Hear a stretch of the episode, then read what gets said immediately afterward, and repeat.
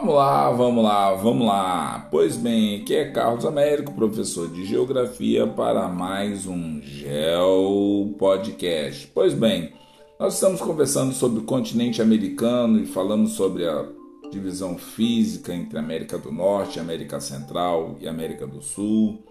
Falamos sobre a divisão histórico, cultural e socioeconômica entre América anglo-saxônica e América Latina e eu comentei que existem várias formas de regionalização diferentes do continente americano. Pois bem, eu deixei a cereja do bolo para o final, exatamente para isso, para conversar sobre essa regionalização histórico-cultural do continente americano do ponto de vista completamente diferente do que nós falamos até agora.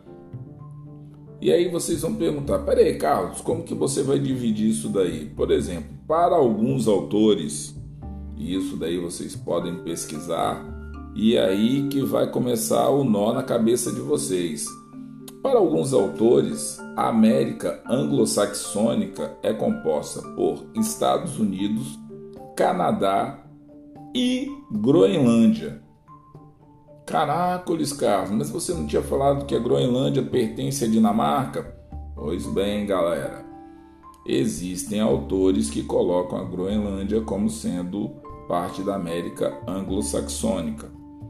Pois bem, depois você tem a região centro-americana. Carlos, qual seria essa região centro-americana? Pois bem, todos aqueles sete países que fazem ali parte da América Central, do Istmo, mais o México. Então, Panamá, Belize, tal, e o México. Esses países fariam a composição da região centro-americana. Depois você tem as Antilhas, que seriam que as ilhas oceânicas da América Central, e aí já seria uma outra regionalização bem específica. Na América do Sul, você teria quatro pontos diferentes. Você teria as Guianas, as três Guianas ficariam juntos, Guiana, Suriname e Guiana Francesa. E depois você tem também a América Andina, que já vai pegando lá desde a Venezuela, Colômbia, Equador, Peru e vai descendo até chegar no Chile. Então seria a América Andina. Carlos, e teriam outras duas aí que você falou? Sim, a América Portuguesa, que comporia o Brasil, e depois a América Platina. E quem seriam os países da América Platina? Uruguai, Argentina e Paraguai. Caracoles, Carlos, agora se deu um nó na minha cabeça, hein? Por que, que eu estou trazendo essa informação para vocês agora? Porque é o seguinte: é, tem as regionalizações mais clássicas, tem os blocos econômicos mais clássicos, como a ALCA, NAFTA, Mercosul, Existem outros blocos econômicos que países da América fazem parte, como por exemplo o MIST, MIST, o BRICS, BRICS. Então, quer dizer, são blocos econômicos também importantes do ponto de vista do planeta Terra. Mas é importante você lembrar que tem essas outras possibilidades de regionalização do continente americano. Como também acontece no Brasil, você tem as regiões geoeconômicas e você tem as regiões do IBGE, que são as mais clássicas, região norte, nordeste, sul, sudeste e centro-oeste.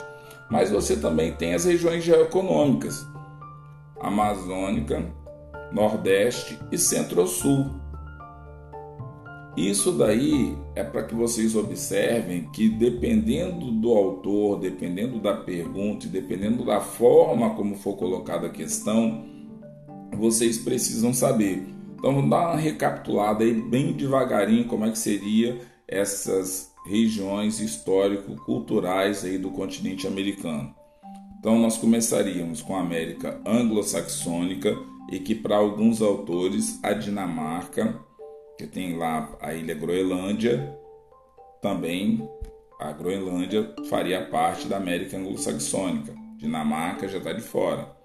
Depois você teria a região centro-americana, que pegaria México e todos os países do Istmo. Depois você tem as Antilhas, que seriam as ilhas oceânicas da América Central. Depois você tem a América Andina. Depois você tem a América Platina. Depois você tem a América Portuguesa e também tem as Guianas.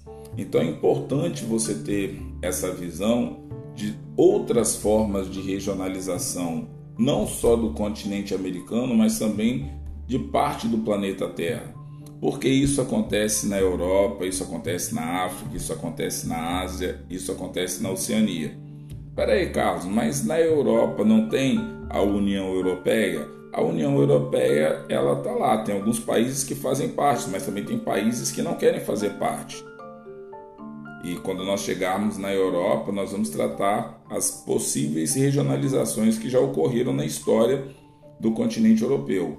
Mas essa é, situação que eu estou passando para vocês aqui agora é para que vocês tenham e fechem um pouco é, esse conhecimento sobre o continente americano, vendo que tem outras formas de se regionalizar. Voltando lá atrás, categorias geográficas.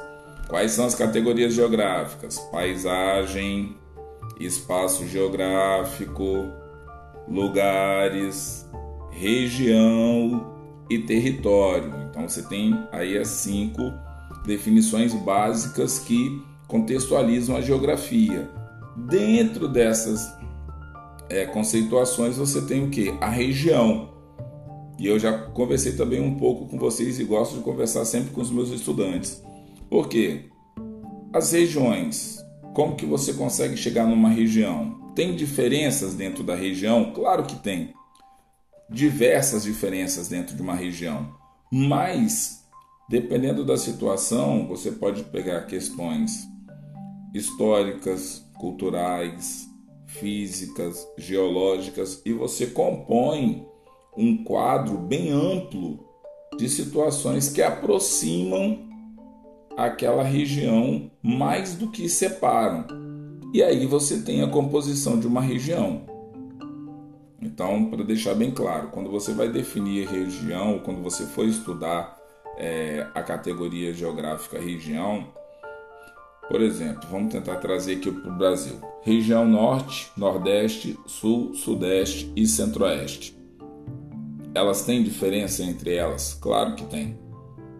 Só que o que acontece? Se você for pegar alguns aspectos que há internamente dentro da região Nordeste, por exemplo, tem estados ali bem diferentes.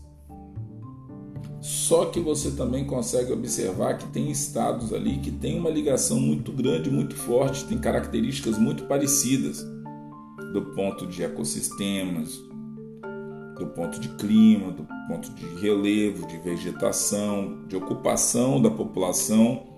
Então, quando você tem essas situações que aproximam mais do que afastam, você forma uma região. E claro que isso daí pode ser alterado com o tempo. Por quê? Exatamente por conta dessas questões externas que podem acontecer. Tá certo, galera? Então vou encerrando o meu Geo Podcast aqui falando sobre isso. Sempre com sonoplastia de motos passando, mas não tem problema. Tá fazendo segurança do bairro aí. Tá certo, galera? Então vou ficando por aqui. Um forte abraço para vocês. Eu espero poder ter ajudado com mais esse Geo Podcast.